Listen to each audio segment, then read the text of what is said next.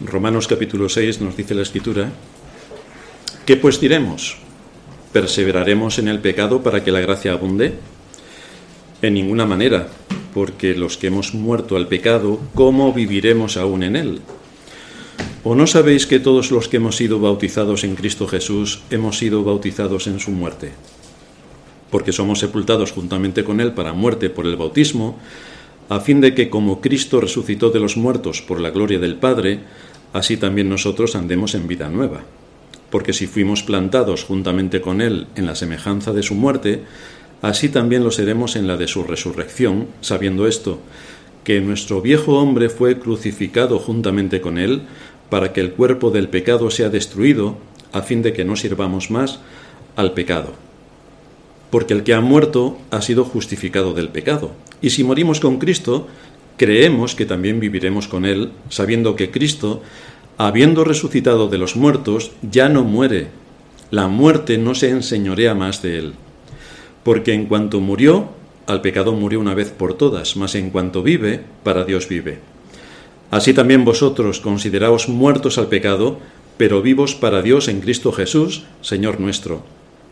No reine pues el pecado en vuestro cuerpo mortal, de modo que lo obedezcáis en sus concupiscencias, ni tampoco presentéis vuestros miembros al pecado como instrumentos de iniquidad, sino presentaos vosotros mismos a Dios como vivos de entre los muertos, y vuestros miembros a Dios como instrumentos de justicia, porque el pecado no se enseñoreará de vosotros, pues no estáis bajo la ley, sino bajo la gracia. El imperio español. El imperio español católico del siglo XVI tuvo una contrariedad bastante importante, y es que se partió en dos a causa de la reforma. Se partió en dos. El imperio no fue vencido por las armas, sino fue vencido por la fe. Y esto provocó una extraordinaria persecución en todos los ámbitos en los que se desarrolló la vida social en la Europa de la Edad Media. Pero mientras que en las ciudades reformadas se toleraba al católico, se toleraba al católico, en las ciudades católicas no se toleraban a los protestantes ni por supuesto las doctrinas protestantes. Tenían que ser quemados por herejes. Es lo que hoy ocurre en cuanto a lo que vemos con el mundo musulmán. Los musulmanes pueden venir aquí, se le, da, se le conceden gratuitamente terrenos para que construyan sus mezquitas, tengan sus adoraciones y hagan lo que quieran. Pero si tú, cristiano, vas a un país musulmán, prepárate porque las cosas no funcionan igual. La reciprocidad no funciona. Pues esto es lo que teníamos en la Europa de la Edad Media entre los católicos y los protestantes. Así que ahí se elevó una, un matiz que nos llegó y llega hasta nuestros días por el cual se nos denomina protestantes. Pero ¿por qué se nos dice protestantes? El término protestante surgió como un apodo peyorativo de cinco príncipes electores alemanes y catorce ciudades imperiales que se atrevieron a expresar su propuesta en la dieta de Espira en el año 1529, estamos en el siglo XVI todavía, contra el edicto de Worms, que prohibía creer y enseñar las doctrinas de la Reforma en aquellas localidades donde estaba sentado el Sacro Imperio Romano Germánico y que estas doctrinas no eran conocidas. Así que estaba completamente prohibido el predicar las doctrinas reformadas en el resto de ciudades que no eran propiamente eh, fundamento de la Reforma, como fue el caso de Ginebra. Sin embargo, sí que otorgaba completa libertad al clero romano para perseguir la doctrina y, por supuesto, enjuiciar y llevar a la hoguera a todos aquellos contrarios a la doctrina de Roma. Estos hombres, los cinco príncipes electores y las catorce ciudades imperiales, expusieron sus principios cristianos en un documento enviado al emperador Carlos I de España y V de Alemania, a la sazón emperador, en un imperio donde no se ponía el sol, porque ya había sido descubierta América, y por lo tanto el dominio del imperio era absoluto. Es como la Iglesia Católica domina, pues el imperio dominaba porque sus bases y raíces se sustentaban en la Iglesia Católica. Era transnacional, era un imperio transnacional a través de la Iglesia Católica. No sé si eso lo podéis unir con lo que pasa en nuestros días, pero era transnacional. Así que estos príncipes y ciudades alemanas le enviaron esta misiva al emperador y le dijeron, protestamos por medio de este manifiesto ante Dios, nuestro único creador, conservador, redentor y salvador, y que un día será nuestro juez, como también ante todos los hombres y todas las criaturas, y hacemos presente que nosotros, en nuestro nombre y por nuestro pueblo, no daremos nuestro consentimiento ni nuestra adhesión de manera alguna al señalado decreto en todo aquello que sea contrario a Dios, a su palabra, a los derechos de nuestra conciencia y a la salvación de nuestras almas. Al mismo tiempo expresamos que Su Majestad Imperial, Carlos I de España y V de Alemania, se comporte con nosotros como rey cristiano que ama a Dios sobre todas las cosas y declaramos que estamos dispuestos a rendir todo el afecto y la obediencia que creemos deberos en justicia. La misiva está fechada el 19 de abril del año 1529. Por lo tanto, era bastante impactante lo que aquí se estaban diciendo. Claro, como la carta empezó, protestamos por protestantes. Sois unos protestantes. Hoy en nuestros días nos dirían negacionistas. Sois unos negacionistas.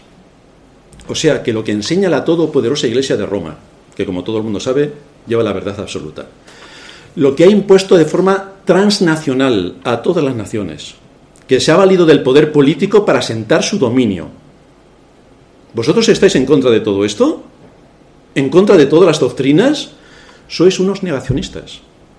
Efectivamente. Hoy estamos exactamente igual en otros ámbitos, pero estamos con la misma historia. Es el mismo perro con otro collar, pero al final lo mismo.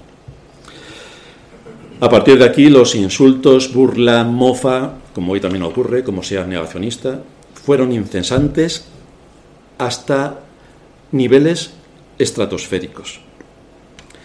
Toda esta indisposición del entorno católico hacia la fe reformada promovió un contagio en el resto de ciudades que también de una manera u otra habían abrazado el Evangelio, pero que no profundizaron en las doctrinas, simplemente les llegó un poco a nivel medio cultural, pero no habían profundizado en las doctrinas. De manera que con la todopoderosa propaganda de la Iglesia de Roma, para ellos, la fe reformada era igual que lo que la Iglesia de Roma estaba acusando.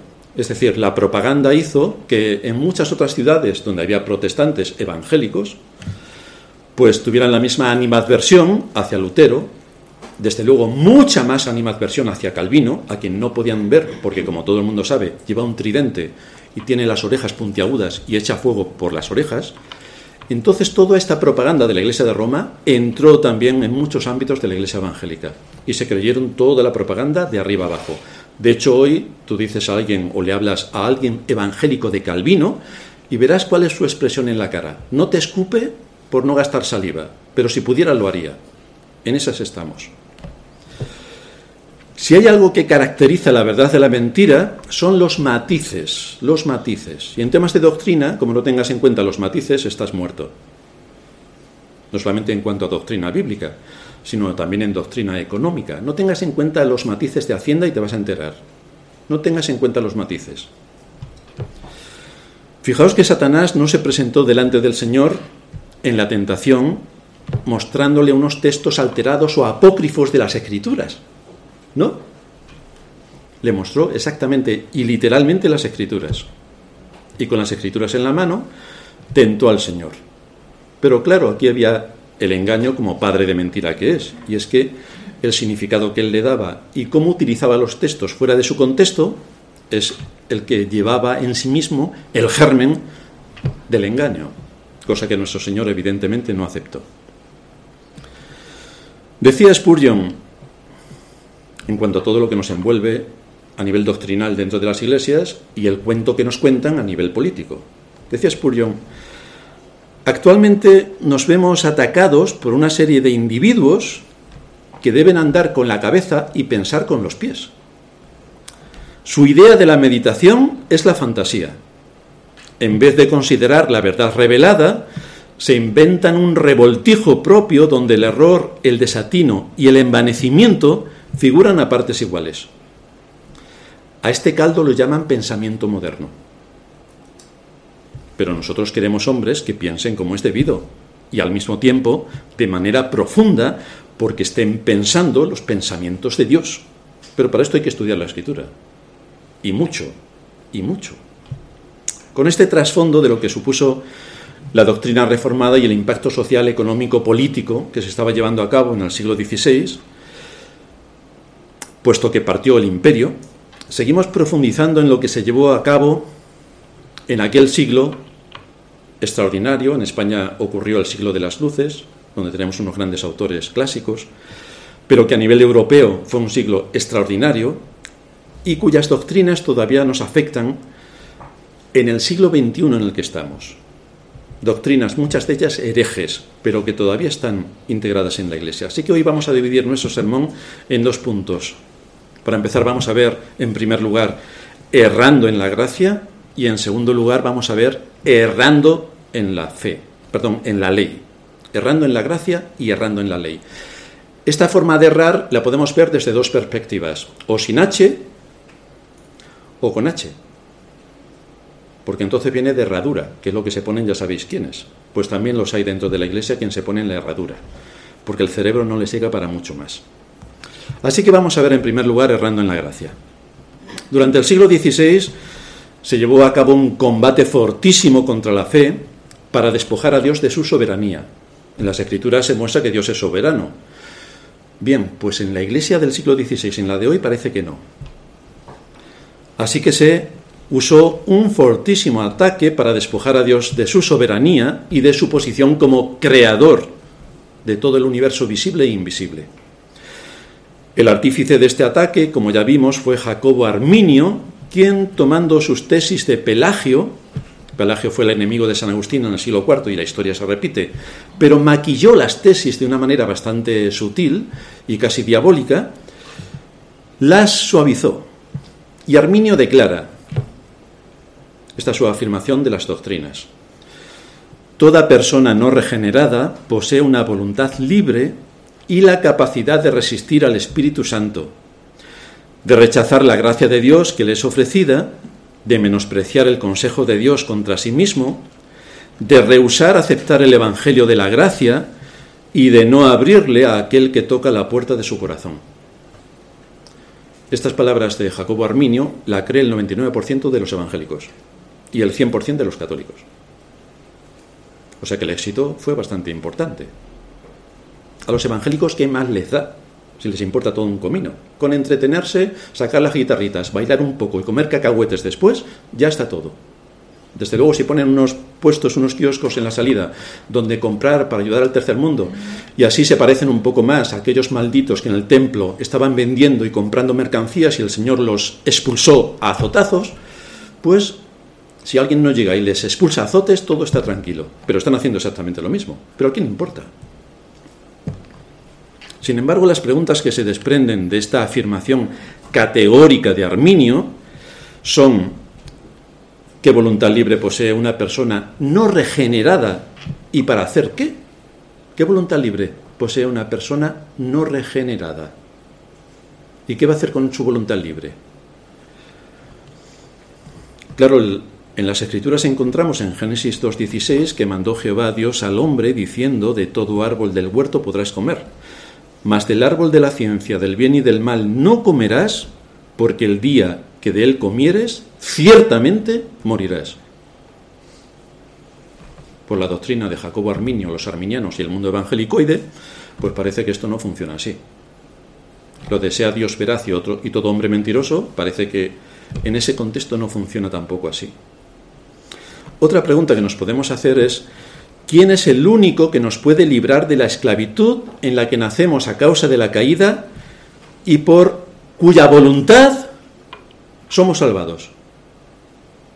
Porque esto tiene que tener coherencia doctrinal. El Señor dice, si el Hijo os libertare, seréis verdaderamente libres. Así que quien lleva a cabo la liberación es Cristo. De él se anunció en los profetas que vendría el libertador. Pero ¿cómo es que alguien se puede libertar por sí mismo, según Arminio y según las iglesias evangélicas? ¿Cómo es que alguien se puede libertar a sí mismo?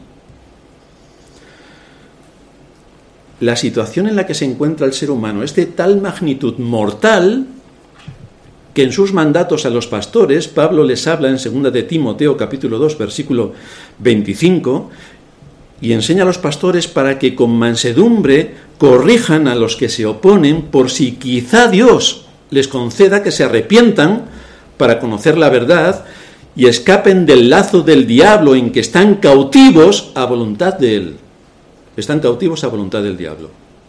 Por lo tanto, ¿qué es esto de la libre voluntad que tiene el ser humano no regenerado para escoger a Dios, desechar la gracia, desechar la fe, aceptar, no aceptar? ¿Esto cómo encaja con las escrituras?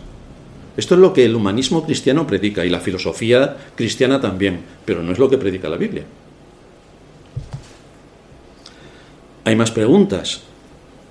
¿Quién nos puede liberar del dominio de Satanás? al que todo ser humano pertenece desde el momento de su concepción, no de su nacimiento, de su concepción. ¿Quién nos puede librar del poder de Satanás a quien todo ser humano pertenece desde el momento de su concepción? El ser humano se puede librar a sí mismo de la esclavitud y la muerte y tener una voluntad libre antes de ser regenerado, porque luego después, cuando él toma esa decisión, Dios le salva pero la decisión primera es suya. Esto es lo que enseña la cristiandad, pero esto no es lo que enseña la Biblia. Por eso protestamos, por eso protestamos, por eso somos protestantes, por eso. Las fuentes, ir a las fuentes es necesario para todo lo que implique conocimiento. Tenemos que ir a las fuentes, a las fuentes, a las fuentes. En cualquier ámbito de la vida, las fuentes. Así que no te creas nada de lo que te cuentan ni de la ciencia, que risa, ni de los políticos, eso ya es para... estamos en otro mundo, por supuesto no te creas nada de la Iglesia, porque la Iglesia generalmente ha corrompido las conciencias, históricamente. Tenemos que ir a las fuentes para encontrar el fundamento, porque generalmente este mundo engaña en todos sus ámbitos, en todos sus ámbitos. No queda nada sin que esté tocado por el engaño y el mal, nada. El escritor a los hebreos es bastante tajante en cuanto a quién domina el reino de los hombres. Y nos dice en el capítulo 2, versículo 14, así que por cuanto los hijos participaron de carne y sangre, Cristo también participó de lo mismo para destruir por medio de la muerte al que tenía el imperio de la muerte. Y por si a alguien le queda duda, el texto también sigue diciendo, esto es al diablo, que estamos hablando del diablo, el que tiene el imperio de la muerte.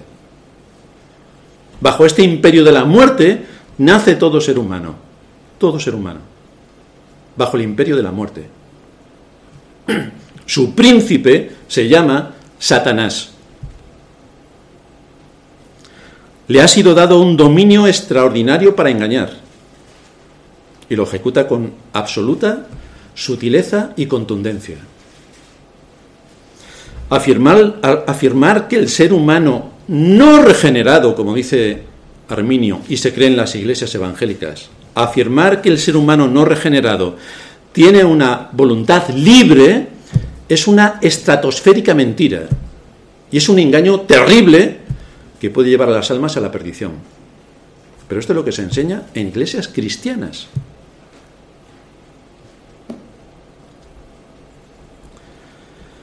Pero la escritura enseña que el ser humano nace siendo esclavo de Satanás, por lo que es imposible que pueda tener libre albedrío para elegir el bien o el mal, porque ni quiere ni puede, ni puede.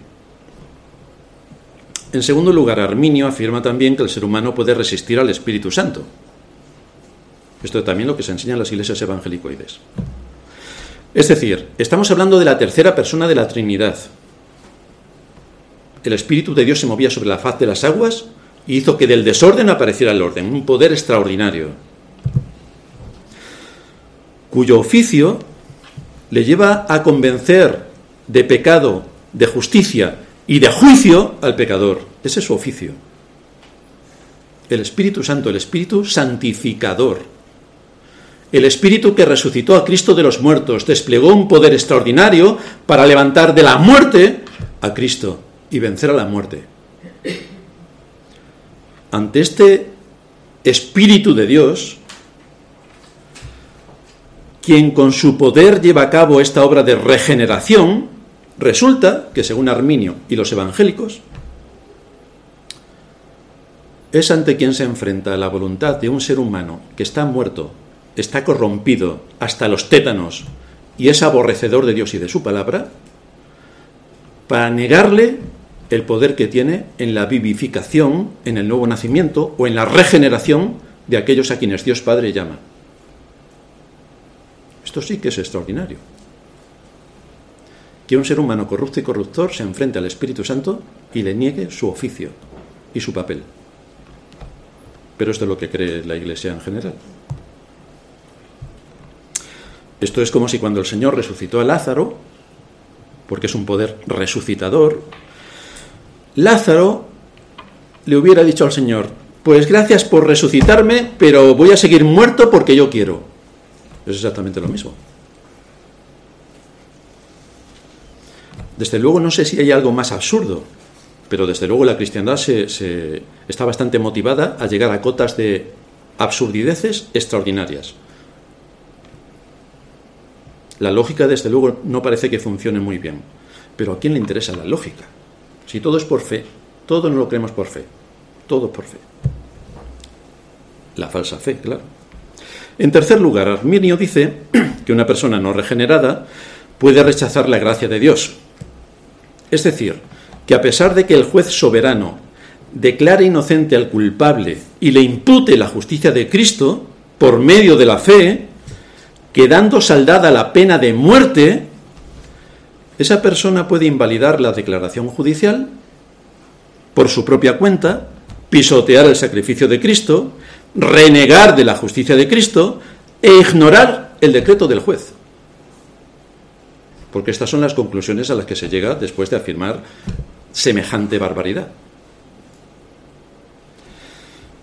Esto es bastante interesante porque cualquiera, no sé si habéis estado alguna vez delante de un juez, pero es para temblar.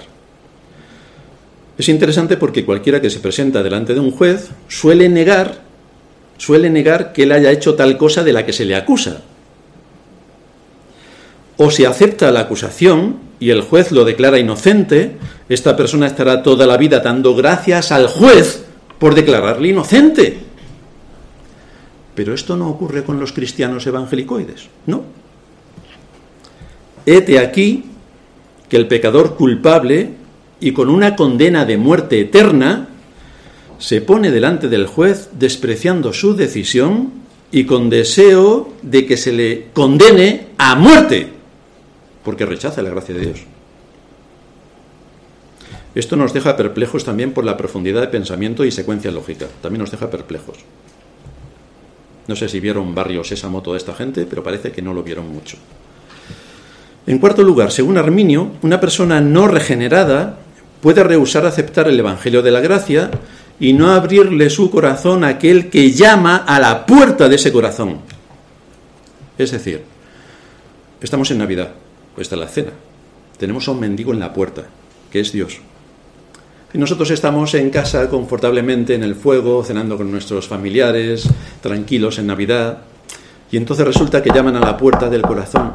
Y es Dios. Entonces, ¿qué vas a hacer? ¿Le vas a dejar fuera con el frío que hace?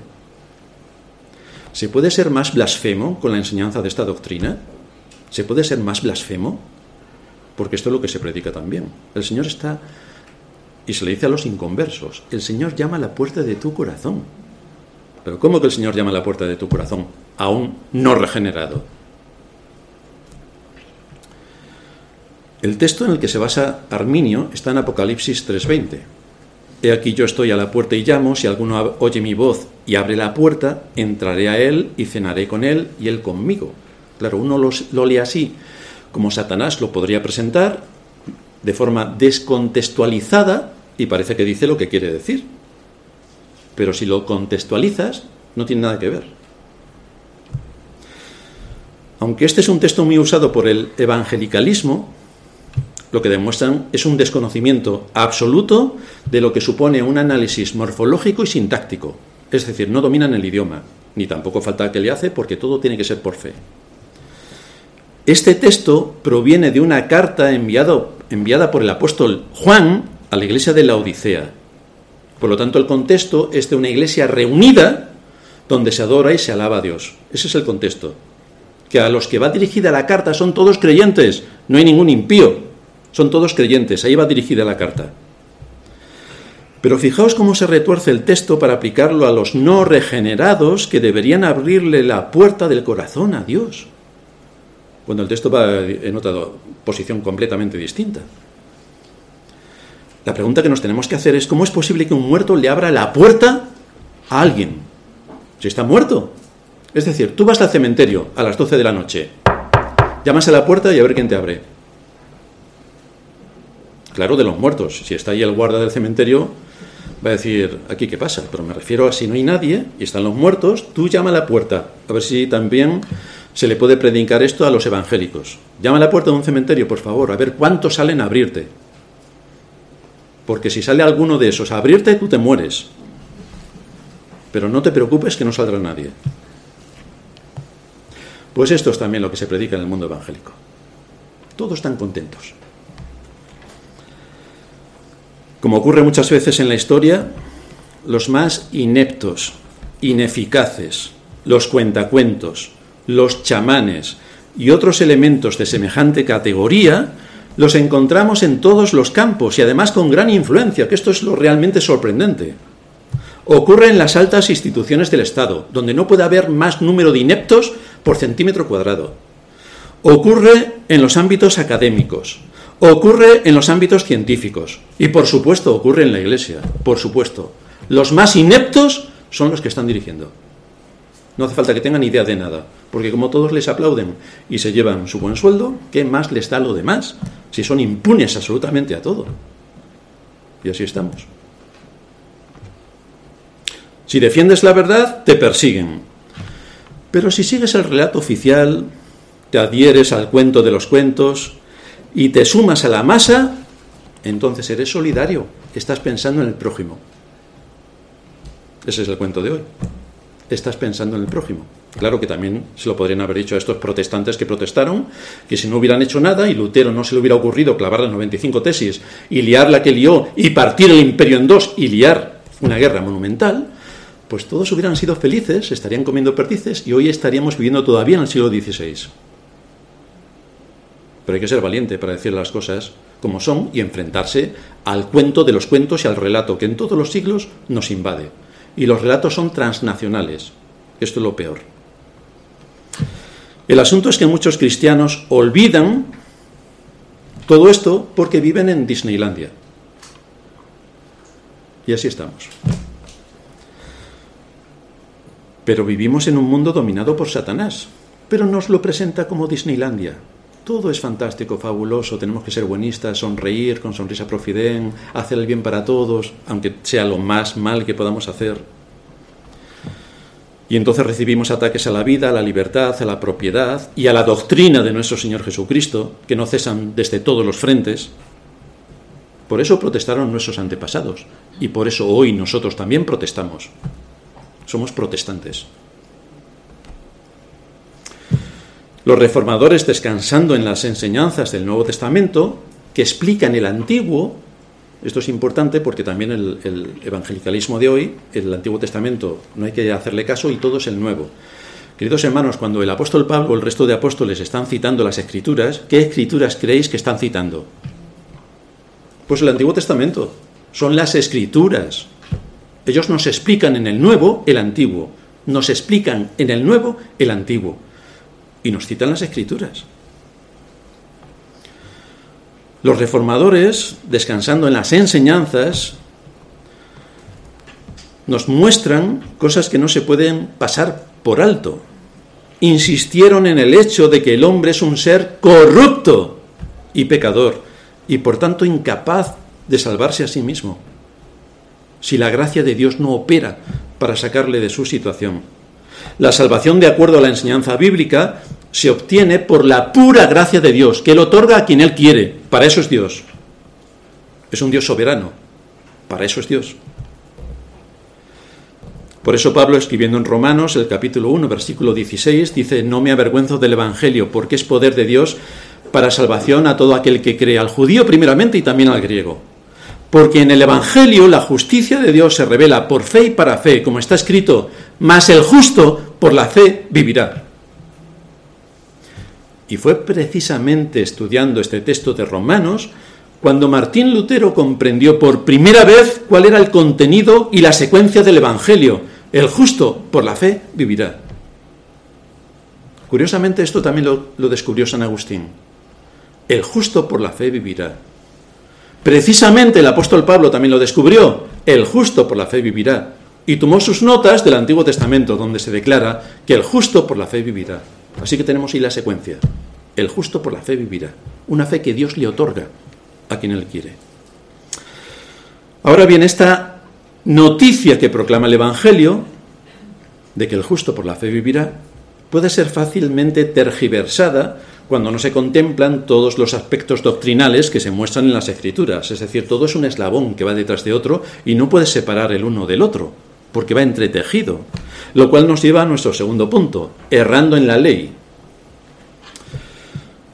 Algunos pueden concluir erróneamente que ya que no somos salvos por medio de nuestra obediencia a la ley, porque no podemos cumplirla, ni tampoco somos salvos por las buenas obras que tanto predica la Iglesia de Roma, entonces nuestra obediencia y nuestras buenas obras no juegan ningún papel en la salvación, que lleva su parte de verdad. Pero veremos los matices. Esta fue la conclusión a la que llegó uno de los hombres que por un tiempo siguió a Lutero. Se llamaba Johannes Agrícola. Si lo buscáis en, internet veréis que tiene otros nombres alemanes. Este está latinizado y por eso le decimos Johannes Agrícola, porque si no, en mis grandes dotes de eh, habla en otras lenguas no entenderíais nada, así que me lo voy a, me lo voy a guardar. Johannes Agrícola, quien luego se convirtió en enemigo acérrimo de Lutero, enfatizó un solo lado de la doctrina de la justificación por la fe sin las obras, llegando a desarrollar un sistema teológico que el propio Martín Lutero definió o le bautizó con el nombre de antinomianismo, que nos resultará familiar porque en, muchos, en muchas exposiciones, en muchos sermones ha salido.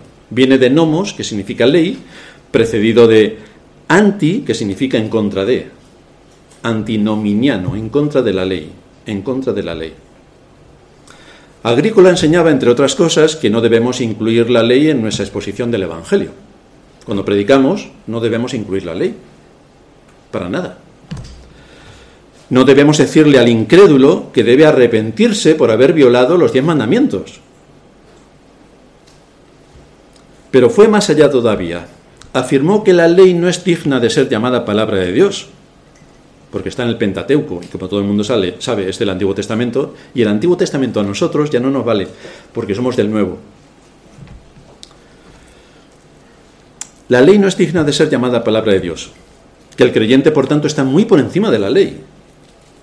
Este hombre pensaba que estaba defendiendo con sus enseñanzas la doctrina de la justificación por la fe, por la fe sola, aparte de las buenas obras. Pero lo que estaba haciendo en realidad era destruir por completo el mensaje del Evangelio que aparece en las Escrituras y que tiene mucho que ver con la obediencia y las buenas obras, por supuesto con la ley.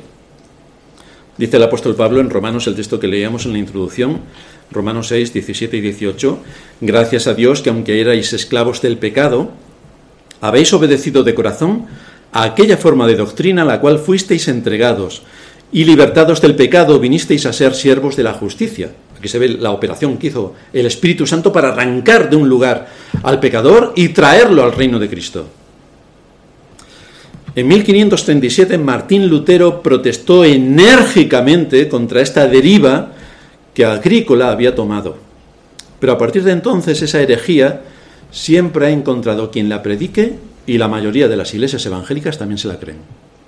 Es decir, tú predicas la verdad y no te cree nadie. Predicas la mentira, cuentas un cuento, un rollo maniqueo y todo el mundo tan contento. Fantástico. Es normal que los políticos se aprovechen de nosotros y nos saquen, porque somos así de tontos.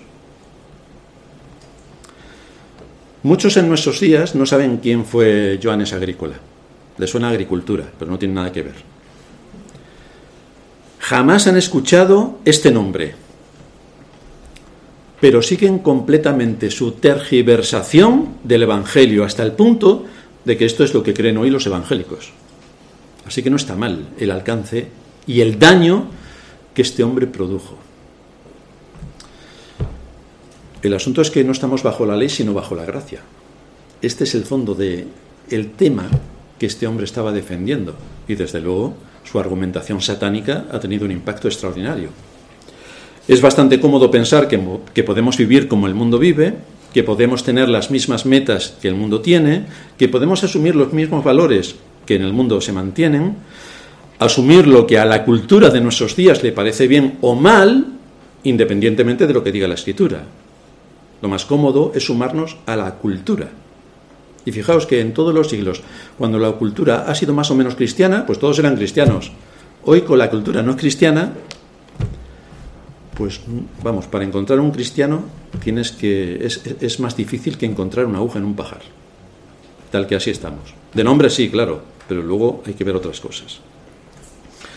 El asunto es que el Señor nos advierte en el Sermón del Monte que muchos serán engañados por esta falacia porque la gente cree que por decir creo en Dios ya es cristiano.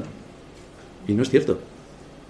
La gente asiste a las iglesias y dicen, bueno, hoy nos reunimos con la iglesia, vamos a la iglesia, vamos a mover al esqueleto, claro, eso es lo primero, y después nos vamos a entretener con todos los hermanos que estamos allí, vamos a comer juntos y vamos a hacer un montón de actividades, porque soy cristiano. Pero fijaos lo que dice el Señor en Mateo 7. No todo el que me dice Señor, Señor entrará en el reino de los cielos, sino el que hace la voluntad de mi Padre que está en los cielos. ¿Y cuál es la voluntad de mi Padre que está en los cielos? Según los evangélicos, no tenemos que cumplir la ley. Vaya, pues sí que empezamos ya a tener problemas. Muchos me dirán en aquel día, Señor, Señor, ¿no profetizamos en tu nombre y en tu nombre echamos fuera demonios y en tu nombre hicimos muchos milagros? Y yo les declararé, nunca os conocí, apartaos de mí, hacedores de maldad.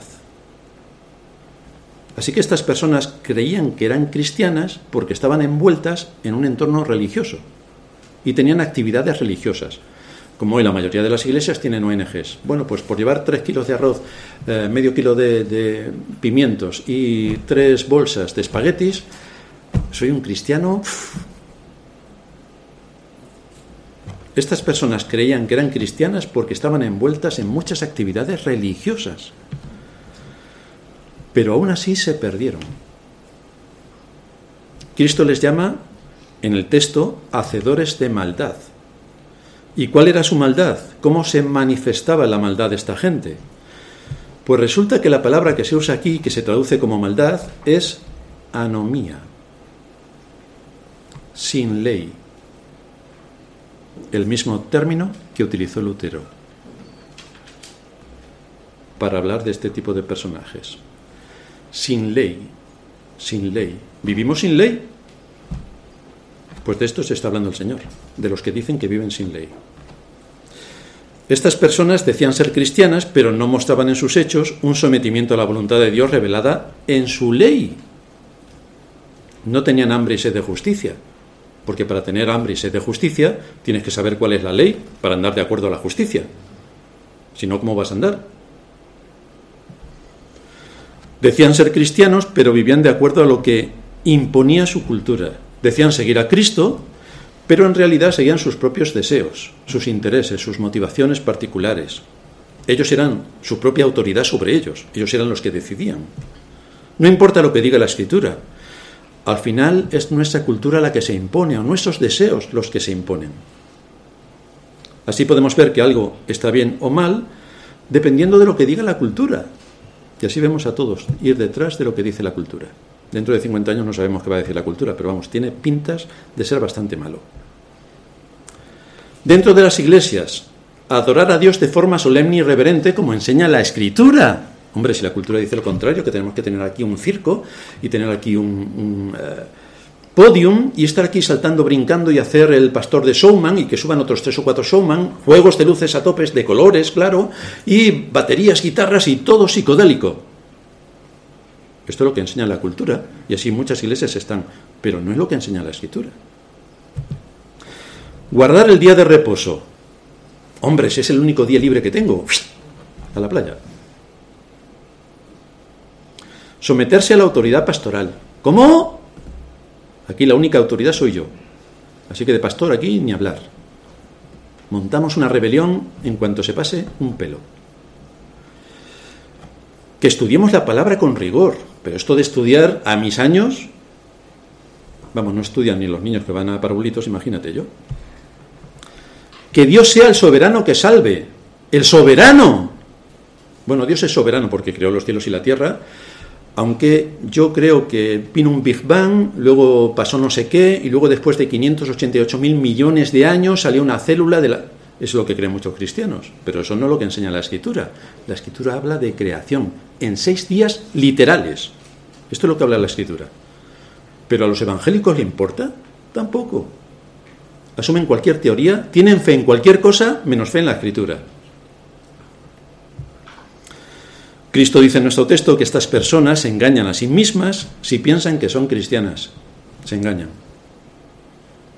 Nadie puede decir que es un verdadero cristiano si no está dispuesto a someterse a la voluntad de Dios. Pero para someterte a la voluntad de Dios tienes que conocer su palabra. ¿Te puedes someter al eh, imperio inca? Pues no sé, yo sé quiénes eran los incas, pero ¿y cuáles eran sus leyes? ¿Cómo establecían, eh, cómo regían en su reino? ¿Cómo aplicaban la justicia? Ni idea. Entonces, ¿cómo te vas a someter a algo que desconoces? Muchos se llaman cristianos. Pero fijaos, como hemos dicho muchas veces, el nivel de desconocimiento que hay de la ley que ni siquiera se la saben. Primero hay que conocer la palabra de Dios. Desde luego no somos salvos por obras, pero todos aquellos que han sido salvados por gracia por medio de la fe, muestran la realidad de la gracia y de la fe a través de la obediencia a las escrituras y a través de sus obras. Evidentemente. Actuar como un buen ciudadano es ser respetuoso con las leyes. Y actuar como un cristiano es ser respetuoso con las leyes, con la ley de Dios. Pero esto de que no vivimos, de que vivimos bajo la gracia y no bajo la ley, ¿Qué quieren decir exactamente con esta afirmación? En la introducción que leíamos en Levítico, no harás injusticia en el juicio, ni favoreciendo al pobre, ni complaciendo al grande, con justicia juzgarás a tu prójimo. Principios de justicia. Pero si desconoces la ley, ¿cómo vas a juzgar? Pero los evangélicos de nuestro tiempo siguen manteniendo que como no estamos bajo la ley, gracias a Joanes Agrícola y la ayuda inestimable de Calvin, de mm, Arminio, gracias, y con la influencia de Satanás que siempre está, pues llegamos a donde estamos. El evangélico de nuestro tiempo sigue manteniendo que como no estamos bajo la ley, no se nos aplica. Por eso no hace falta conocerla.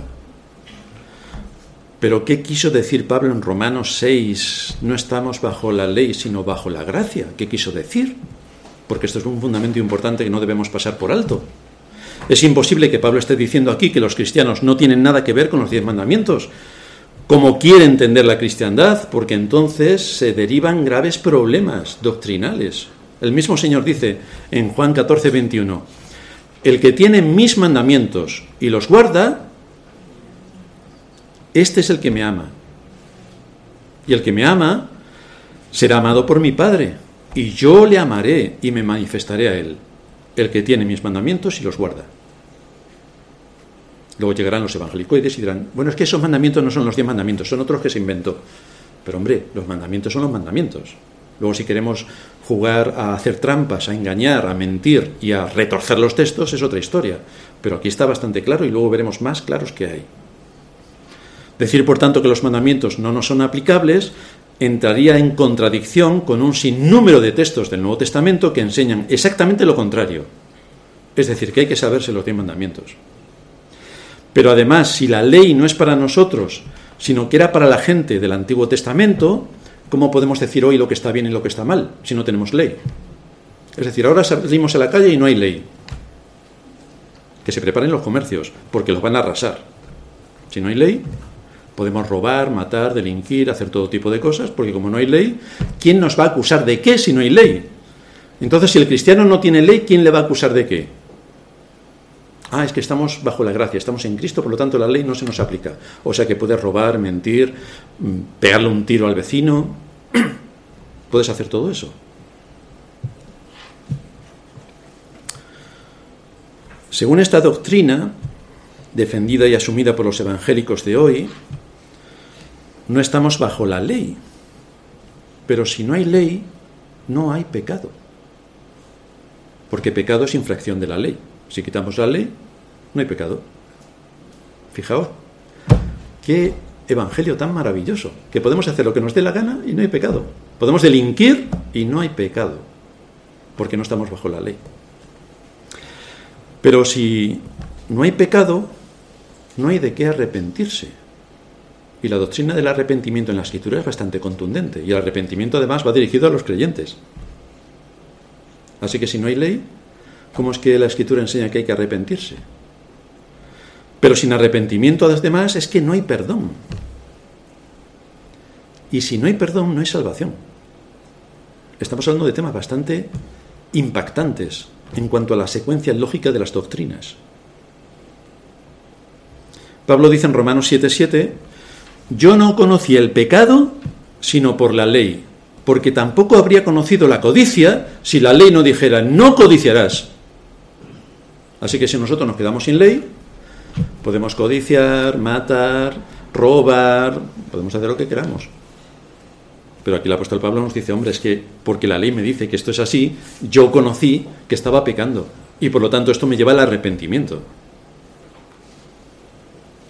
De manera que si quitamos la ley de nuestro contexto y de nuestras convicciones, podemos hacer todo lo que nos plazca y entonces ¿en qué se diferencia un cristiano del que no es cristiano? ¿Solamente porque dice creo en Dios y ya está? ¿O cómo funciona esto? Si despreciamos la ley, destruimos al mismo tiempo la base que sustenta el Evangelio. Porque el Evangelio nos llama al arrepentimiento. Y la ley es un ayo que nos lleva a Cristo. Porque nos dice lo que somos y que necesitamos un Salvador. Ahí nos lleva la ley.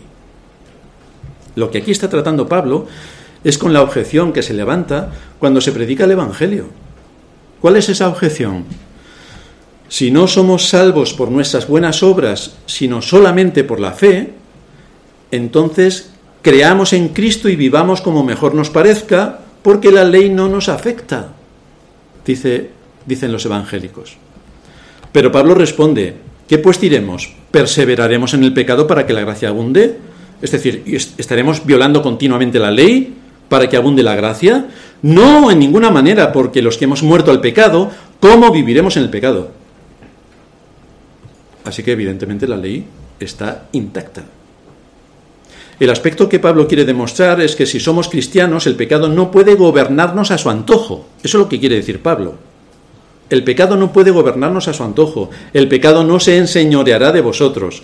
¿Y qué es el pecado? La misma escritura nos dice que es infracción de la ley. Eso es el pecado. Así vivíamos antes, sin ley. Es decir, hacíamos lo que nos pareció oportuno y no pasaba nada. Pero cuando Dios nos ha llamado por medio de su Espíritu y nos ha dado la salvación en Cristo, entonces sí que sabemos cuando estamos pecando, perfectamente. Perfectamente. Pero aquí Pablo matiza, porque el pecado no se enseñoreará de vosotros, no se enseñoreará de vosotros, pues no estáis bajo la ley, sino bajo la gracia. Pero no parece ser muy consecuente con las escrituras que cuando Cristo salva al pecador de la esclavitud del pecado y le lleva a su reino, que el pecador salvado siga viviendo con una pauta de conducta igual que antes. No parece muy coherente. Más bien cuando esa persona es convertida, conoce la palabra de Dios, empieza a conocer la ley de Dios y entonces empieza a poner freno a todo lo que antes no le ponía porque no sabía ni que existía la ley que le acusaba de tal cosa. Pero ahora sí, ahora sí lo sabe. Entonces, ¿qué tiene todo esto que ver con no estamos bajo la ley, sino bajo la gracia? ¿Qué tiene que ver? Que no estemos bajo la ley, sino bajo la gracia. ¿Qué quiere decir Pablo? Estar unidos a Cristo significa, entre otras cosas, que hemos muerto con Cristo. Este capítulo 6 de Romanos está hablando de esto. Que hemos resucitado con Cristo. Y esto en un sentido práctico implica que el pecado ha dejado de ser nuestro rey. Es decir, antes hacíamos la voluntad del pecado, sin problemas. Por lo tanto, el pecado era nuestro rey. Lo que el pecado nos decía, nosotros lo hacíamos, sin problemas. Pero ahora no. Pero ahora no. Ahora hay una batalla. Antes no había ninguna batalla. Nuestra conciencia estaba tranquila. Pero ahora sí que hay una batalla. Antes éramos ignorantes de la ley, la despreciábamos y eso nos ponía en la situación de condenación. Debido a que el hombre es un esclavo del pecado, no quiere ni puede obedecer la ley. Esto es lo que significa estar bajo la ley. Es tener que obedecer la ley, pero sin los recursos que se necesitan para obedecerla. ¿Quién de los impíos obedece la ley siempre y cuando no se le imponga su cultura? Es decir, ¿por qué los impíos no roban más? Pues hombre, porque se van a ir a la cárcel. Así que no lo hacen por principios, lo hacen por no ir a la cárcel. Pero si fueran cristianos de verdad, no tendríamos necesidad de policías, porque todo el mundo actuaría de acuerdo a la ley. La policía no sería necesaria. ¿Qué ha hecho Cristo por nosotros? Cristo nos liberó de ese dominio a través de su muerte. Quien estaba dominando, quien domina el mundo es Satanás. Pero Cristo rompió ese dominio para los creyentes.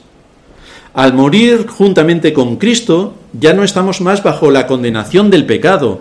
Ninguna condenación hay para los que están en Cristo Jesús. Ninguna.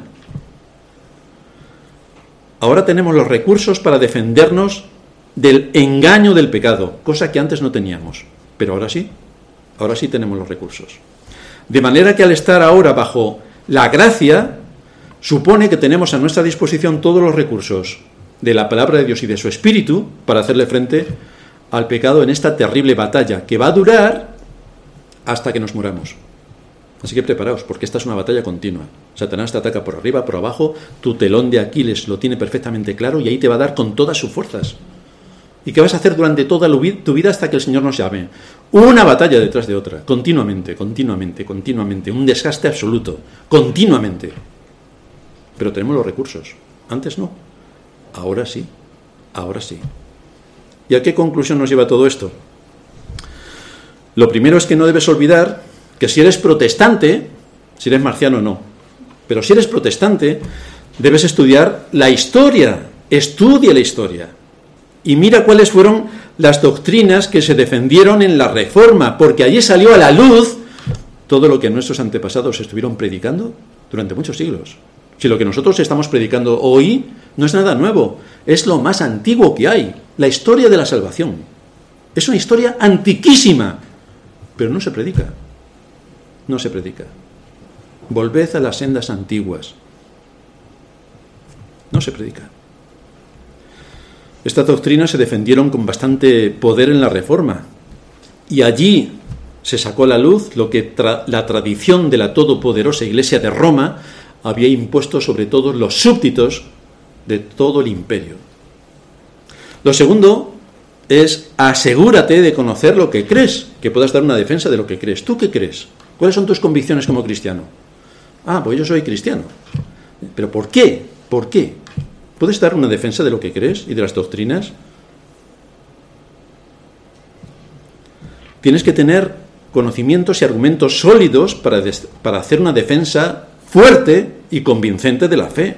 Una fe que abarca la salvación, que es lo más importante, es lo más importante, pero que se distribuye a todos los ámbitos de la vida, para salvaguardar la dignidad del ser humano, su vida, su libertad, su conciencia, su propiedad, a todo esto alcanza el ámbito de la enseñanza bíblica. En tercer lugar, esta enseñanza nos muestra que el antinomianismo, es decir, despreciar la ley como si fuera algo de los creyentes del Antiguo Testamento, y que eso no nos afecta a nosotros, no tiene ninguna base bíblica. Ninguna. Es una perversión más del maligno a la que las iglesias han prestado sus oídos y la aplican, porque les interesa, claro. Una persona puede oponerse a la Biblia y vivir como le plazca, pero no parece muy lógico que viva como le plazca basándose en la Biblia. Pero es así como estamos. Ni en Romanos 6 ni en ningún otro lugar de la Escritura se enseña que el cristiano ha sido relevado de su obligación de guardar los diez mandamientos en ningún lugar. Más bien se enfatiza, se enfatiza esta obediencia como un fruto inequívoco de la salvación. Y así se predica. El apóstol Juan, en su evangélico, en su evangelio, capítulo 14, versículo 21, Nos dice, el que tiene mis mandamientos y los guarda, ese es el que me ama, el que tiene mis mandamientos. En su primera carta, capítulo 2, versículo 4, el que dice yo le conozco y no guarda mis mandamientos, el tal es mentiroso. Que es lo que piensa la mayoría de la cristiandad. No tenemos por qué guardar los mandamientos porque somos salvos por la fe. Pues aquí dice exactamente lo contrario. El apóstol Juan también en su primera carta, capítulo 5, versículo 2, en esto conocemos que amamos a los hijos de Dios, cuando amamos a Dios y guardamos sus mandamientos. ¿Cómo que no tenemos que tener en cuenta sus mandamientos? En el versículo 3, pues este es el amor de Dios, que guardemos sus mandamientos. El apóstol Pablo en 1 Corintios 7, 19, la circuncisión nada es y la incircuncisión nada es, sino el guardar los mandamientos de Dios. Pero si esto no queda claro, porque claro, es que para esto hay que estudiar. Y requiere esfuerzo y profundidad de pensamiento. Y que los pastores se preparen y estudien y trabajen y creen todo lo que se necesite para exponer la doctrina. Pero esto es lo que tenemos en las iglesias de hoy, que duran cuatro horas los cultos donde todo es saltimbanquis y eh, títeres. Pero necesitamos un pensamiento profundo de las escrituras para conocer a Dios y saber en qué mundo vivimos y cómo es el plan de la salvación que nos lleva a Cristo. Los textos, desde luego, son bastante aplastantes como para negar o cuestionar la validez de los diez mandamientos. Por eso nos produce perplejidad lo que piensa el mundo evangélico de nuestros días. Ya los católicos ni hablamos, pero vamos, los evangélicos creo que ya les adelantan.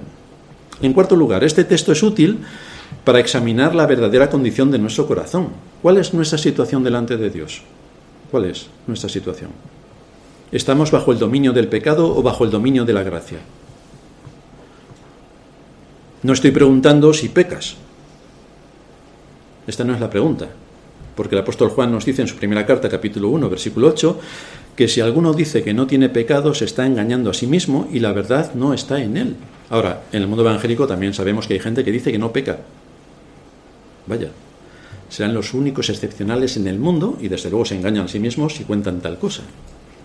Luego en el versículo 10 añade, si decimos que no hemos pecado, le hacemos a él mentiroso y su palabra no está en nosotros. La pregunta, por tanto, no es si tú obedeces perfectamente la voluntad revelada de Dios. La pregunta es si estás luchando contra tus pecados. Estás luchando contra tus pecados. Estás luchando. Si manifiestas una batalla continua en contra de lo que tus miembros y tu carne quiere. En quinto lugar, este texto también nos aporta un fuerte estímulo para seguir luchando. Un fuerte estímulo. Estás luchando contra el pecado que aún mora en ti y a veces desfalleces en medio de la batalla y te preguntas si podrás seguir corriendo. Pues mira lo que dice nuestro texto. El pecado no se enseñoreará de vosotros porque no estáis bajo la ley, sino bajo la gracia. En ese contexto lo está diciendo el apóstol Pablo, en que nos da los recursos a través de la gracia de Dios que nos ha sido dada en la salvación para luchar contra el pecado, para que la ley no nos condene. Ese tirano que es el pecado y que es Satanás, seguirá tratando de enseñorearse de nosotros. Pero el texto dice que no alcanzará su propósito, no alcanzará su propósito, no podrá. Evidentemente vamos a caer una vez, dos veces, diecisiete veces, pero Él ya no es nuestro rey. El verdadero creyente continuamente está presentando batalla, continuamente. Así que si estás luchando, si estás peleando con todas tus fuerzas para ser consecuente con la verdad, en tu afán de no ceder ante las seducciones de este mundo y las de Satanás, esta promesa sí que es para ti que no estamos bajo la ley, sino bajo la gracia. Es decir, que podemos ampararnos en la gracia de Dios para luchar contra el pecado, de acuerdo a lo que la ley nos imputa. Y estando bajo la gracia de Dios, tenemos los recursos que necesitamos para mantenernos firmes defendiendo el nombre de Dios y su honor. Estas son las impactantes enseñanzas que se desprenden de una doctrina tan valiosa como esta. Vamos a terminar en oración. Padre nuestro que estás en los cielos, te damos gracias por darnos tu palabra, por exponernos también como a lo largo de los siglos tu luz resplandeció y trajo el bien a una humanidad caída, pero también a la vez vemos como el mal siguió atacando continuamente la doctrina, cómo se levantaron hombres que pervirtieron la enseñanza, retorcieron tu palabra y le dieron un significado completamente incoherente con el resto de las escrituras. Lamentablemente podemos ver que la mayoría de la cristiandad ha asumido esta posición, pero te damos gracias por poder un día más, un día del Señor más, abrir las escrituras y exponernos a la sana doctrina que predicaron nuestros antepasados en el siglo XVI, a lo largo de toda la Edad Media, en el siglo IV, y que nos llega a través de tu palabra escrita y dirigida por tu Espíritu, para que sepamos conocer la verdad. Te suplicamos que nos sigas ayudando, dando entendimiento y profundizando en el conocimiento de ti a través de los estudios rigurosos que podemos tener de las Sagradas Escrituras. Para esto suplicamos tu ayuda y tu dirección. En Cristo Jesús nuestro Señor te lo pedimos. Amén.